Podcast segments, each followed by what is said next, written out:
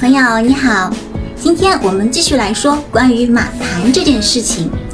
我们之前说了很多种合盘，我们说过星宿，我们也说过这个马盘、比较盘或者是时空盘。那么有一点要注意，就是我们虽然知道马盘它是一个心理盘，代表一种心理感受，它是很重要的。可是马盘呢，它并不能够主导这个事情的一个结果，也就是说，它并不是看你们的缘分，或者是看你们的姻缘的。如果说要看你们的这个，嗯，最终的一个一个姻缘的话呢，就是要考虑到一个时空盘了。那么时空盘呢，它就是你们之间的缘分尘埃落定的一个样子。那么我们说马盘有什么意义呢？当然会有意义啦，就这么去理解，我们先天的一个你对他人的马盘，或者是他人对你的马盘，其实是固定的。我们可以把它比喻成是一部琼瑶剧吧。那么它的结局是已经在那里的，但是实际上面为什么会有比较盘？为什么会有一个嗯三线盘，或者是它的一个次线盘的？就是因为其实本命盘也好，马盘也好，它都会有一个发展的趋势，包括时空盘都是这个样子。所以说我们要看接下来的一个发展呢，就要用到一个马盘三，还有一个马盘四，还有一个时空三跟时空四。我们先说一下这个时空盘，时空盘我们说看姻缘，那么。即使说有些人他看了一下时空盘，说我跟他的时空盘并不好，我们俩可能走不到一起。那我个人认为，其实星星它这个运转呢，它会不停，这是一个确实的情况，但是它不可能永远相冲或者是相合。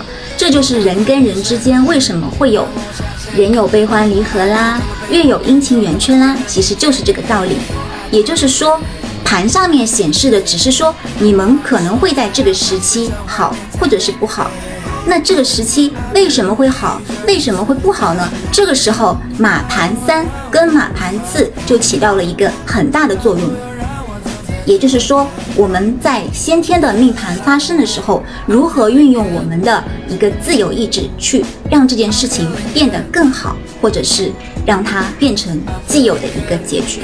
比如说，比如说，嗯，在一个时空盘上看到，就是说你们在这个时候是不好的，可能，比如说是分手啦，或者是争吵啦。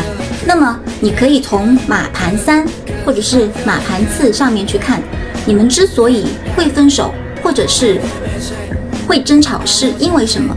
是情感上面受到了什么影响，或者是受到了外界的一个什么影响？我们都说过，一般来说，这个影响分为内在跟外在。那么内在呢，也就是前面的四大，嗯，几大行星，比如说金啊金星、月亮、太阳，还有一个是水星。